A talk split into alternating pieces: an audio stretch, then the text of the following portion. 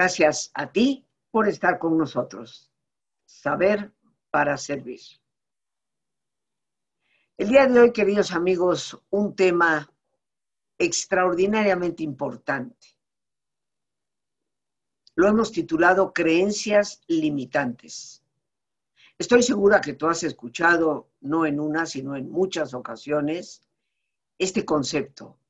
Inclusive lo hemos tratado en programas anteriores desde diferentes enfoques. Pero las creencias limitantes pueden constituir el gran obstáculo para poder salir adelante, para poder vivir más libremente, ser más sanos y tener una calidad de vida infinitamente mejor. Hoy tenemos como invitada a la terapeuta Oxana Pérez Bravo. Es una gran amiga de este programa, nos ha acompañado en diversas ocasiones. Es terapeuta, psicoterapeuta, debo aclarar, y tiene una maestría en psicología transgeneracional. Una de las áreas que ha cobrado cada vez mayor interés dentro del esquema de las corrientes psicológicas. Le doy la bienvenida, Oxana. Muchas gracias por estarnos acompañando. Gracias por hacerte presente y traernos este tema tan importante. Creencias limitantes. Tú nos dirás en qué consisten y esperamos que nos des algunas claves para poder ir transformándolas en creencias que nos potencien. Claro. Gracias. Rosita, muchas gracias por la invitación. Para mí es un gusto siempre estar aquí compartiendo. Y pues sí, tocaremos de nuevo este tema de las creencias limitantes, que siempre, siempre es bueno regresar a él porque siempre tenemos alguna creencia que volver a mirar. Entonces, me gustaría partir de lo general, de, de qué son las creencias limitantes y a mí me gusta mucho ubicarlas en este marco de referencia que tenemos todas las personas a través del cual vamos interpretando nuestra realidad, vamos reaccionando, vamos comprendiendo, nos vamos moviendo y comportando en la realidad. En nuestro marco de referencia tenemos creencias, tenemos valores, prejuicios, gustos, todo, todo lo que nos va orientando. Y como este filtro que nos permite eh, ir viendo la realidad de irla comprendiendo, también tenemos una diversidad de marcos de referencia. Y ¿Por qué actúa de manera, digamos, como tan fuerte una creencia limitante en nuestro marco? Porque consideramos que aquello en lo que creemos es una verdad. Y las verdades nos dan seguridad, nos dan certeza para actuar. ¿no? Si pensamos en un ejemplo, si tratamos de ver una misma escena visto por tres marcos de referencia diferentes, eh, podríamos pensar a lo mejor en que si vamos por la calle y vemos a una pareja de hombre-mujer, eh, que está discutiendo y de pronto el hombre levanta un poco la voz y hace algún reclamo, si lo ve una persona con un marco de referencia, llamémosle tradicional, a lo mejor lo observa y sigue su camino, no se alarma. Pero si pasa una persona que tiene un marco de referencia con un poco de conciencia de género, tal vez se alarme un poco y diga qué está pasando, a lo mejor aquí hay violencia, a lo mejor debo de intervenir, tal vez espere para ver si lo hace o no lo hace, ¿no? Intentando ver. Pero si llega otra persona con un marco de referencia, pongamos de un feminismo más radical, probablemente no se detenga a verlo, sino se indigne, piense que cómo es posible que esto siga sucediendo y bueno, pueda incluso intervenir de manera también a lo mejor violenta o agresiva. ¿Por mm. qué? Porque cada uno tiene su marco de referencia y actúa de acuerdo con él. Esas creencias de qué es grave, qué no es grave, qué está permitido, qué no está permitido, son las creencias que necesitamos tener conscientes de cómo nos llevan a actuar. Por eso es tan importante, eh, a mí me parece este tema. Y para poder entenderlo más, a mí me gusta también enfatizar tres características de nuestras creencias en el marco de referencia. Por un lado, tenemos que recordar siempre que nuestro marco es personal, como las tres personas que vimos ahorita en el ejemplo. Si lo sabemos, vamos a ser flexibles y vamos a tener apertura hacia la diversidad de marcos de referencia que hay en este mundo porque pues somos tantos humanos y tantos humanos son tantos marcos de referencia. Por supuesto, hay partes de esos marcos de referencia que compartimos con los diferentes grupos de pertenencia que tenemos, ¿no? Compartimos una parte con nuestra familia, a lo mejor hay otra parte que compartimos más con los amigos, a lo mejor hay otra parte que compartimos con las personas del trabajo, con nuestros colegas, ¿no? Siempre podemos tener encuentros mucho más cercanos con nuestros grupos. Entonces, uno es personal. Dos, está en constante construcción. Nunca está terminado. ¿Por qué? Porque se nutre de nuestras experiencias. Cada experiencia que puede ser un curso, puede ser un hecho significativo, puede ser algo que le pasó a un ser querido, puede tocar mi marco de referencia y entonces transformarlo. Y en la medida que yo sé que está en construcción, lo hago más flexible, yo me hago más flexible y me permito continuar creciendo y transformándome. ¿no? Cuando vamos a un curso, cuando vamos a un taller, cuando tenemos estas experiencias de aprendizaje que hoy día tenemos una gran diversidad, pues ¿qué hacemos? Ampliamos nuestro marco de referencia, transformamos nuestras creencias y les damos a lo mejor un nuevo matiz, una profundidad o a lo mejor incluso cambiamos. ¿Qué pasa cuando no soy consciente de que mi marco está en constante construcción? Pues ahí es cuando hablamos de las personas muy cuadradas, ¿no? Esas personas que tienen un marco muy chiquito, muy rígido y que no alcanzan a, comprender otro tipo de cosas. Entonces, es importante, es personal, está en construcción y la última es que suele tener incongruencias. Casi nunca aceptamos que tenemos como muchas incongruencias en nuestra vida y en nuestro actuar y en nuestros valores, porque estamos en construcción, entonces de pronto puede tener esas incongruencias. Em, lo importante es verlas, lo importante es irlas resolviendo. Un ejemplo que me parece muy claro hoy día es, eh, por ejemplo, una mujer que está intentando tener una relación mucho más equitativa, igualitaria con su pareja, que está tratando de salir de ese lugar subordinado y entonces quiere tener los mismos derechos, eh, ser más equitativos, poner los dos, etcétera. Está como en esa negociación pero de pronto en su casa le dice a su hija que le sirva a su hermano. Pasa. ¿Por qué? Porque hay una parte de ella que sigue creyendo que eh, las mujeres son mejor, por ejemplo, para cocinar, o que las mujeres sí deben de atender. Entonces, puede haber estas pequeñas contradicciones. Hay cosas, y yo creo que a todos nos ha pasado, que si bien en un punto lo tenemos todo clarísimo y podemos ser eh, muy congruentes, de pronto tenemos también esas incongruencias. ¿Qué hay que hacer? Arreglarlas. Te quiero hacer una pregunta, este, Oxana. En el segundo punto, cuando nos dices que está en constante eh, construcción y que se van nutriendo nuestras experiencias, pero también nos dices que hay personas que permanecen rígidas, ¿no? Sí. ¿Podríamos decir que esa rigidez lo que demuestra es que no se está aprendiendo de la experiencia? Está, podríamos decir que sí, que no aprende de su experiencia y que en algún punto las creencias que lo llevaron a crear ese marco le dieron tal cantidad de seguridad o tal seguridad en la vida que siente que es más seguro estar allí que experimentar algo nuevo. Porque recordemos que esas creencias que son verdades nos dan seguridad y certeza en la vida. Entonces, si yo creo, por poner un ejemplo que me parece muy obvio y común, en la película de Coco sale la abuela que cree firmemente que los músicos abandonan a sus familias. Y sería una persona en ese sentido muy rígida y muy cuadrada de que no acepta otra vocación en el mundo que no sea ser zapateros. ¿Por qué?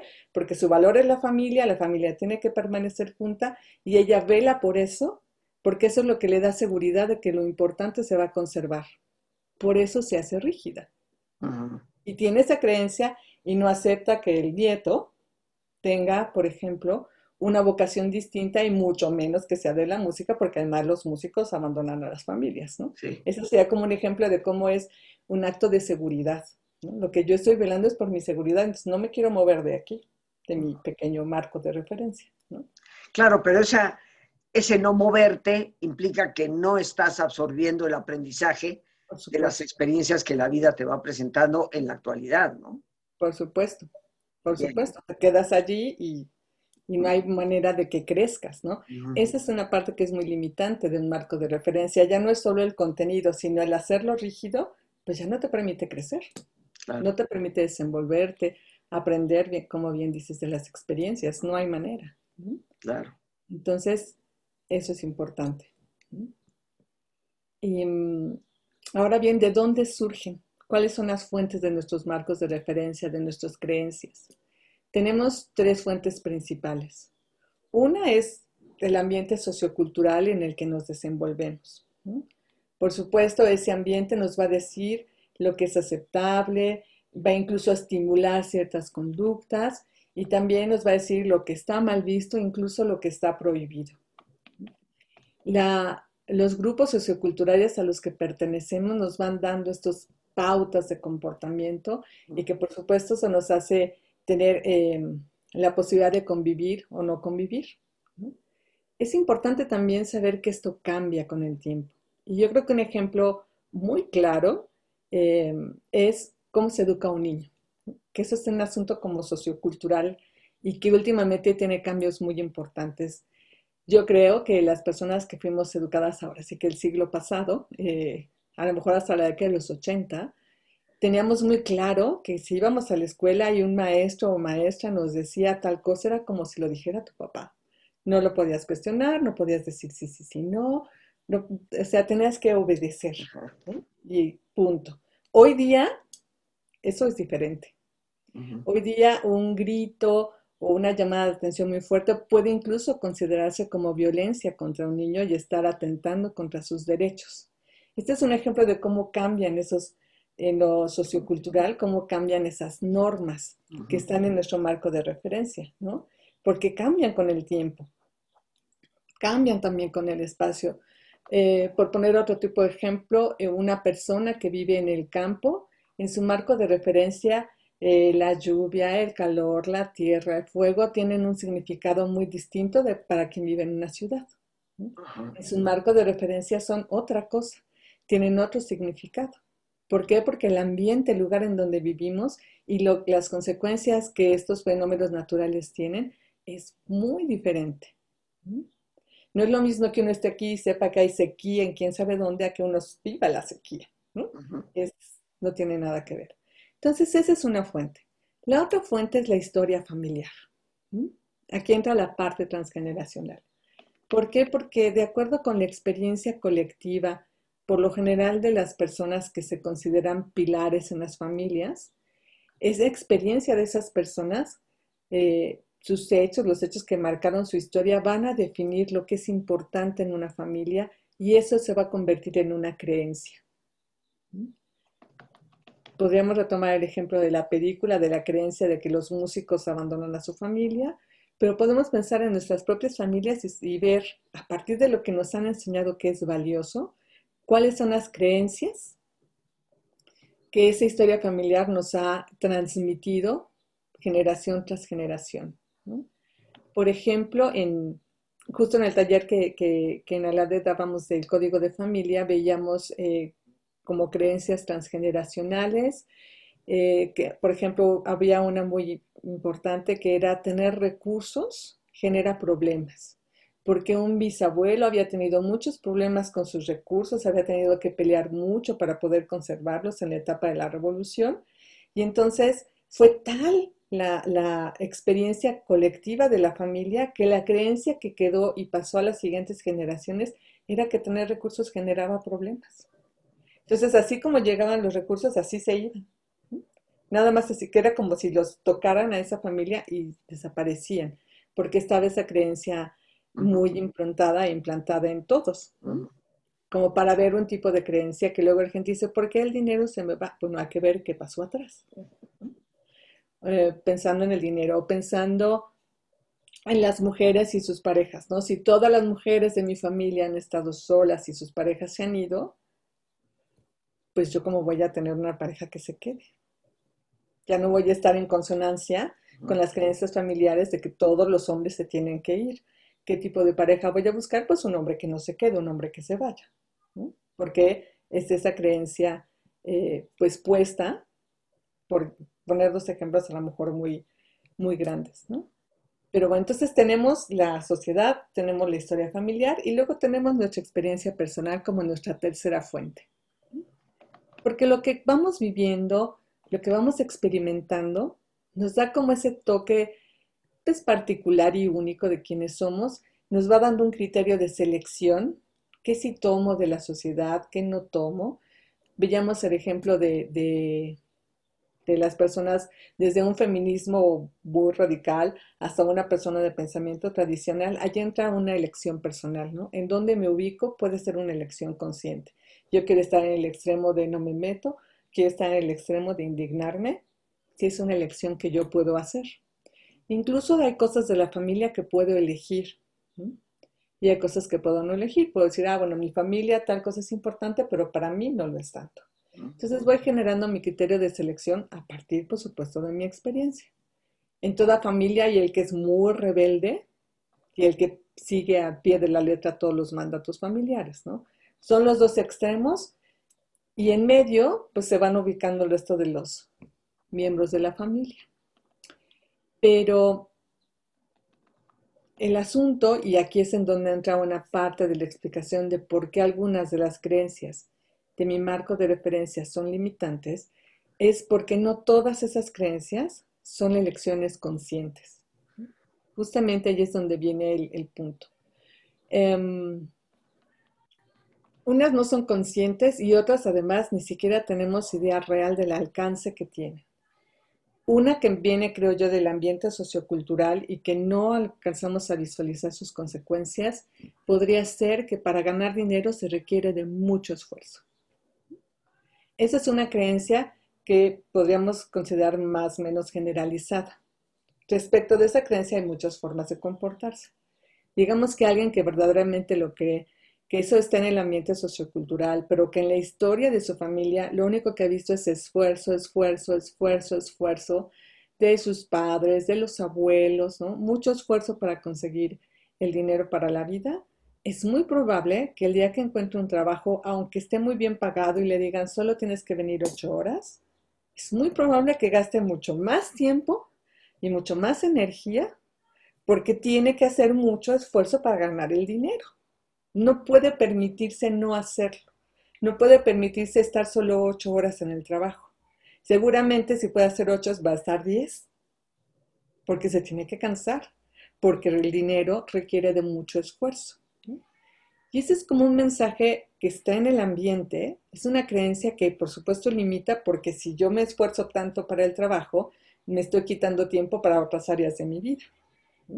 Si yo no puedo aceptar que me paguen lo justo por ocho horas de trabajo y creo que tengo que dar más porque si no, lo siento que no esfuerzo, pues estoy eh, amputando mi propio desarrollo, ¿no? Quitándome tiempo, quitándome energía, quitándome un montón de cosas para poder tener una vida plena. Em, creo que lo mismo puede pasar, por ejemplo, con creencias respecto de los fallecimientos, que desafortunadamente ahora tenemos muchos, una, eh, una, persona puede creer que no se puede ser feliz después de que alguien muy querido falleció. Y entonces, aunque tenga el impulso de de, pronto estar contento, no, vuelve a, a cancelarlo, ¿no? Que es una creencia que también limita. ¿no? O la clásica de que tener recursos y riquezas a las personas egoístas, explotadoras, superficiales, desalmadas y cualquier cantidad de cosas, pues eso va a limitar para que yo no tenga eso. Si en mi código personal y de familia es malo ser así, hay que ser solidarios, hay que tener mucha conciencia social, hay que ayudar siempre al prójimo y creo que las personas con riqueza no lo son, evidentemente no voy a acceder a la riqueza. Y hay otras que son de carácter más personal, ¿no? Como no soy suficiente o no merezco, o las creencias de que no hay salida de ciertas situaciones. En fin, esas, em, quise dar algunos de estos ejemplos porque no necesariamente son solo transgeneracionales, sino que ya también están como en el colectivo y nos tocan de una u otra manera a todos.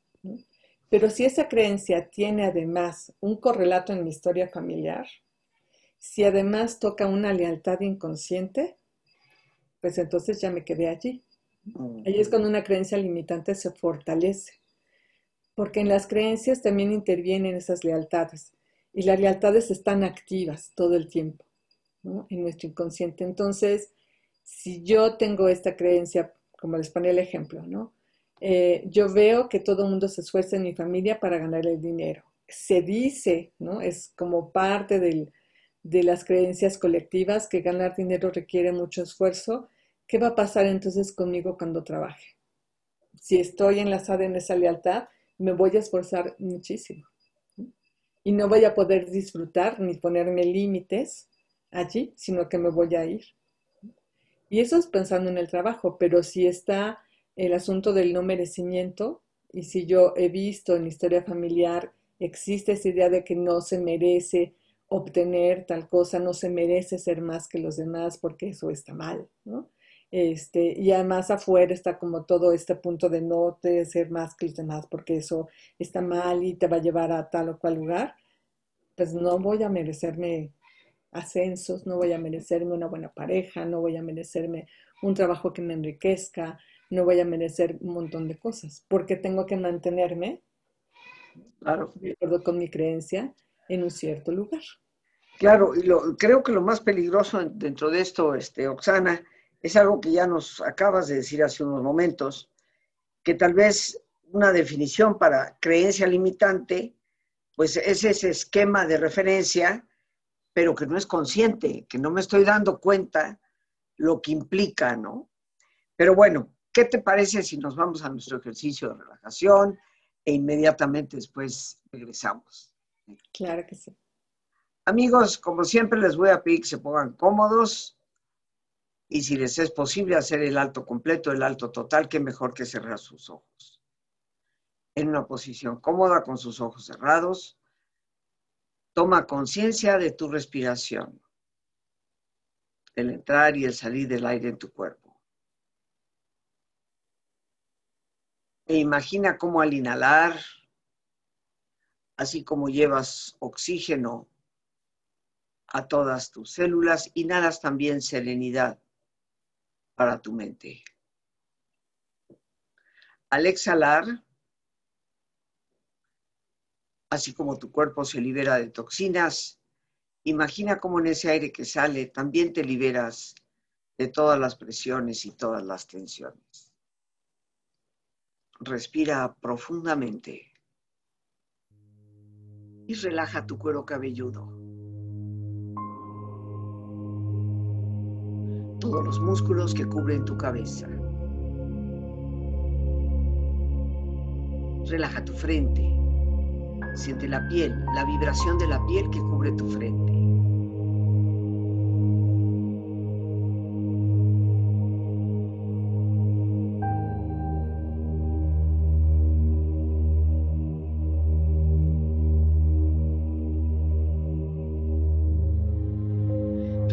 Párpados, los tejidos que rodean tus ojos.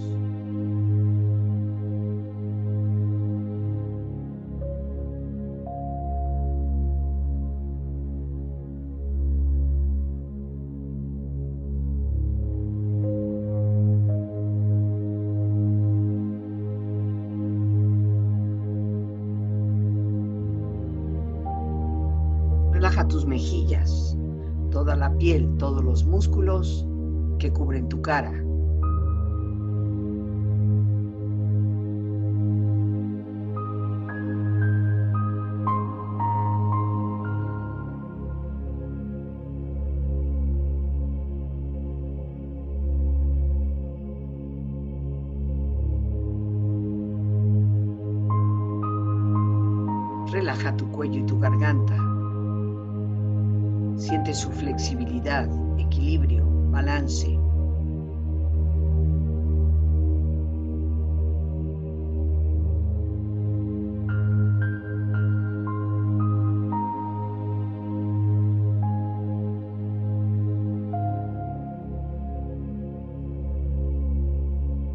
Relaja tus hombros, brazos y manos, así como tu espalda. Siente una agradable sensación que relaja todos los músculos en estas partes de tu cuerpo.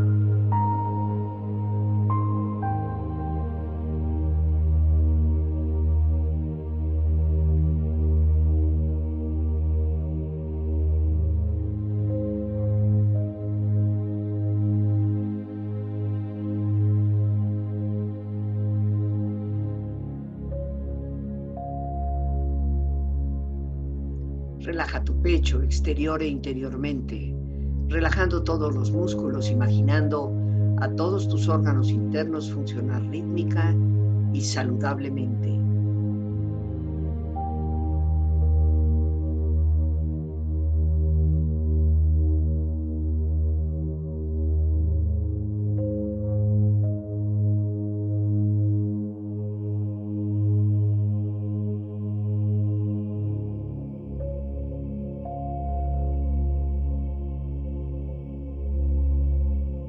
Relaja tu abdomen, exterior e interiormente, relajando todos los músculos, imaginando a todos tus órganos internos funcionar rítmica y saludablemente.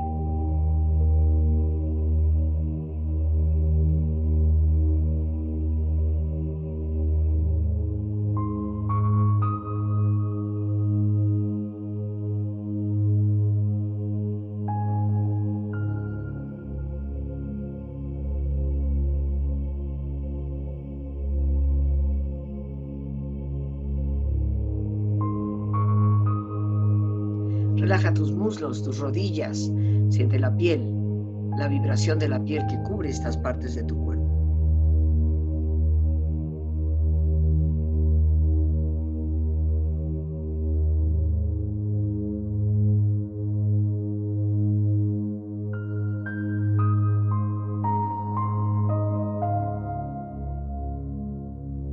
Relaja tus pantorrillas y tus pies.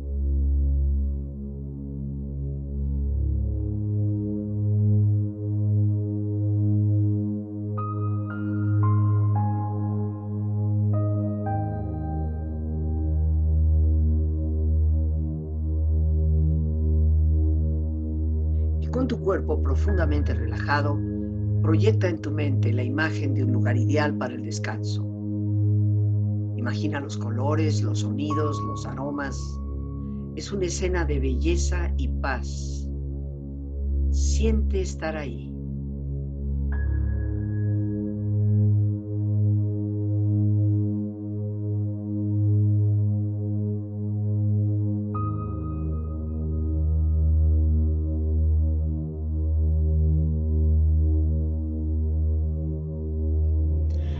Cuerpo relajado y tu mente serena, reflexiona.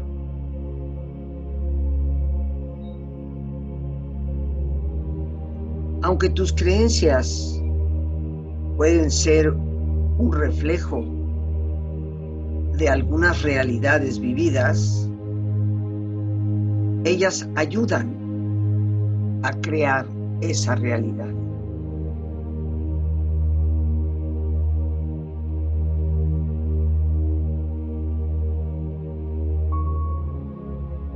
Cuestionar nuestras más arraigadas creencias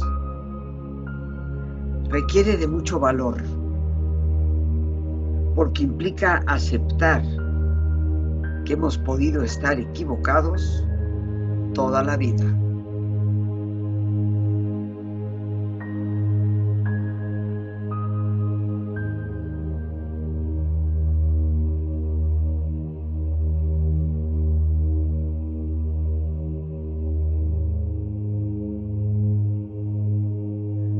Las aves nacidos y mantenidos en jaula llegan a creer que volar es una especie de enfermedad.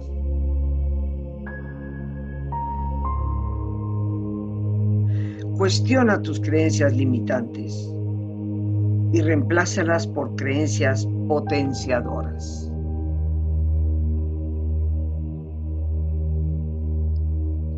Y con esta experiencia Respirando profundamente, empieza lentamente a estirar brazos, manos, piernas y pies, hasta muy lentamente abrir tus ojos.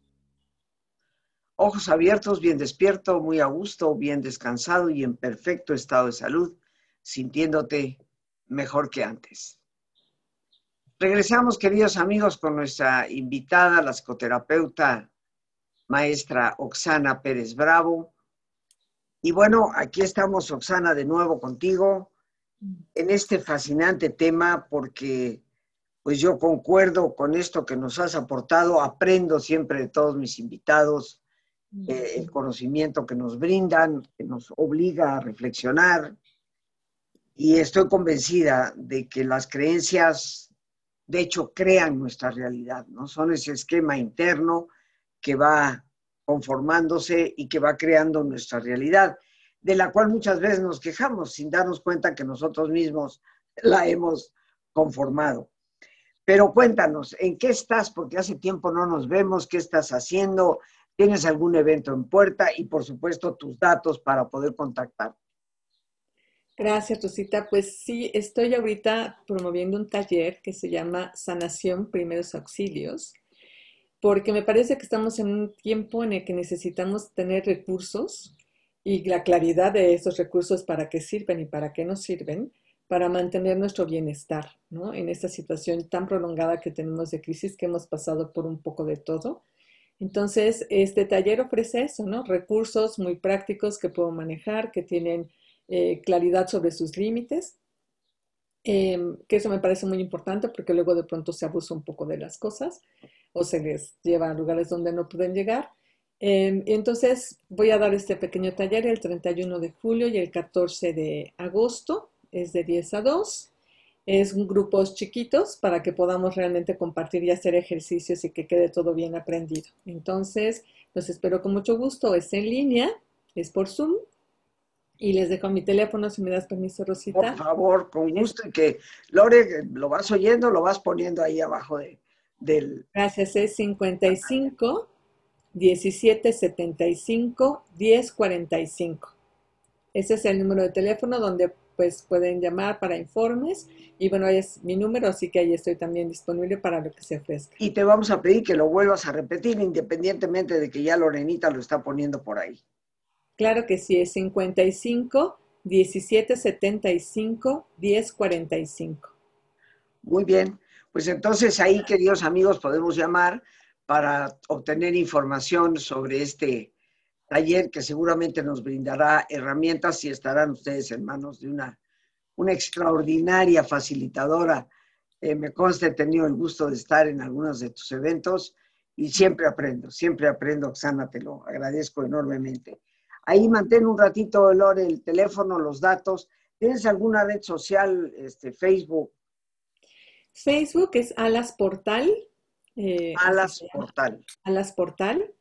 Ahí es en donde publico mis actividades este, y donde estoy, digamos, más en contacto, en realidad, en Facebook. Muy bien. Pues gracias, Lore, por poner todo eso ahí para que nuestros amigos puedan contactar a Oxana si así lo, lo desean. Y bueno, eh, esto nos dices es el 31 y el 14, son dos, dos, dos Fechas. dos, fechas. 31 y 14, muy bien. Así es, gracias. Si te parece, pues continuamos un poquito, nos quedan unos 8 o 10 minutitos nada más, pero algunas conclusiones a las que llegamos y si nos puedes dar algunas sugerencias de cómo romper ese esquema a veces tan rígido de una creencia limitante, te lo vamos a agradecer muchísimo. Claro, Rosita, porque esto me parece que es muy importante. Y me parece que la forma en que podemos comenzar a romperlas es recordando siempre que son creencias y no verdades. Porque ese me parece que es un punto fundamental. Una creencia, como su definición lo dice, no necesariamente es algo que es totalmente verdadero, es una elección que yo hago de elegir que en esto creo. Creo en Dios, creo en el feminismo, creo en la democracia, creo, es una elección que yo hago. Pero no necesariamente es una verdad. La flexibilidad, como platicamos al inicio, es fundamental. En la medida en que yo sea flexible, partiendo de que lo que yo creo no es la verdad única y absoluta, sino que solo es una creencia que yo hice por elección, eso me va a dar la posibilidad de romperla, de transformarla, de matizarla, lo que cada creencia necesita, ¿no? No todas hay que destruirlas, ¿no? Algunas necesito matizar, otras necesito transformar una parte, otras necesitaré sustituir. Ahora bien, ya que sé que no es una verdad, entonces el siguiente paso es, perdón, cuestionarme sobre su origen. ¿Viene de la sociedad? es algo que la sociedad, el mundo en el que yo me desenvuelvo dice y considera que es una verdad, tiene su consonancia, su resonancia con la historia familiar o solo viene de mi historia familiar. ¿Dónde pudo haber surgido? Si yo hago esas pequeñas indagaciones, voy a empezar a poder mirar de dónde viene y mirando de dónde viene es más fácil que yo pueda elegir un cambio, ¿no? Porque puedo decir, ah, bueno, eso le sucedió al bisabuelo, pero ya pasaron 100 años, ¿no? Y a lo mejor mi circunstancia es distinta y yo puedo hacerlo de manera diferente. Bueno, eso es lo que piensa la sociedad, pero yo puedo intentar ver este otro camino o esa forma de ver las cosas. Por supuesto, se requiere de mucha voluntad y valor, porque romper una creencia, pues requiere esa parte. Pero la ganancia siempre va a ser el bienestar, ¿no? Da miedo al principio porque se va a ir a lo desconocido, porque voy a renunciar a cierta seguridad, pero atravesar ese momento de lo desconocido para llegar a ese otro lugar, pues me va a permitir avanzar y creer. Yo creo que eso nos pasa a todos los que estamos en un camino de crecimiento, en cada curso, en cada eh, lectura que hacemos, en cada eh, conversación que tenemos, nos damos esa oportunidad de ser flexibles y entonces digo, ah, bueno, yo creía eso, pero ya no es. Es como, como decías en las frases tan lindas que nos compartiste, ¿no? Puede ser tan fuerte una creencia que un ave puede pensar que volar es una clase de enfermedad. Puedo yo crearme esa realidad porque si yo creo que todos los hombres son iguales, pues obviamente solamente voy a encontrar hombres de ese tipo. No, no voy a encontrarme otro, ¿no? Porque es como tener solo un radar para solo ver ese tipo de, ¿no? Y no voy a ver otro, ¿no? Si yo creo que ser jefe es o los jefes son personas que no hacen nada y nada más pierden el tiempo, pues, y para mí es muy importante en mi ética, sí trabajar y ser, lo más probable es que nunca llegue a ser jefe, porque ¿cómo voy a convertirme en una cosa tan terrible? Entonces, cuestionense, cuestionarnos de dónde viene esa creencia, por qué creo en esto, pasó algo en mi historia familiar, a alguien le pasó algo así, esto que dice la sociedad realmente es, esto que sostienen en mi grupo de amigos o mis colegas en el trabajo, realmente es así. De verdad es así, porque hay muchas cosas que, no sé, yo recuerdo cuando, cuando dije en mi casa que iba a estudiar historia, era así como morirás de hambre, ¿no? Mi, mi primer carrera fue historia. Y todo el, el, susto en mi familia era que, y pues la verdad es que no, nadie de mis compañeros que estudian historia están en esa situación. ¿Por qué? Porque hay opciones. Pero si yo me hubiera quedado en esa creencia y con ese miedo, seguramente no hubiera llegado a donde estoy hoy. Hubiera elegido cosas que a lo mejor, de acuerdo con la creencia, sí generaban el dinero para sobrevivir, pero seguramente hubiera sido muy infeliz, ¿no? Haciendo alguna de esas otras cosas, Entonces, seamos conscientes de los alcances, porque de verdad luego no nos damos cuenta, creemos que es como cuando se dicen las palabras de forma inconsciente, ¿no? Que en eso tú nos ayudas mucho a ser consciente de lo que digo. y, no nos damos cuenta del alcance, perdón, y de la programación que estoy haciendo cuando digo las cosas como cuando las creo. Yo diría eso. Por supuesto, hay un conjunto de creencias que pueden ser más complejas, que pueden ser muy inconscientes. Entonces, ¿qué hacer? Pedir ayuda. Claro. Claro. Yo creo que eso también es válido, ¿no? Cuando con algo no puedo, pues pido ayuda porque lo que quiero es salir, entonces poder con unas cosas, con otras no, y entonces hay que pedir ayuda profesional, hay que acercarse donde me pueden ayudar a transformar algo que ya me di cuenta que me está limitando, pero que no sé por dónde. Bueno, se pide ayuda y entonces se puede crecer, ¿no? Porque al final del día lo que queremos es crecer y sentirnos bien, el bienestar. Oxana, muchísimas gracias. Ha sido un tema de gran ayuda porque considero que las realidades nuestras, tuya, mía, de todos los que aquí estamos, está en gran parte construida por las creencias y a veces nos quejamos de nuestra realidad sin darnos cuenta, hasta dónde es que nosotros hemos influido en crear esa situación que estamos viviendo. Y las creencias juegan un papel importantísimo.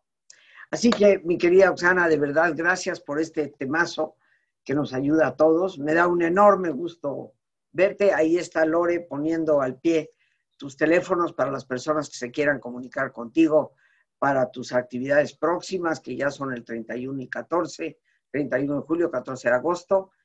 Y bueno, yo te envío un abrazo con todo cariño, un gustazo verte. Y gracias, muchas gracias por tu participación. Gracias, Rosita. Igual un abrazote. Muchas gracias. Saludos a todos y a Loreniux también. Y bueno, pues nos despedimos, amigos. Damos las gracias a Dios por este espacio que nos permite compartir. Gracias a nuestra gran invitada, la maestra Oxana Pérez Bravo. Gracias a nuestra productora, Lorena Sánchez. Y a ti, el más importante de todos, una vez más, gracias. Muchísimas gracias por tu paciencia al escucharme, por ayudarme siempre a crecer contigo. Que Dios te bendiga.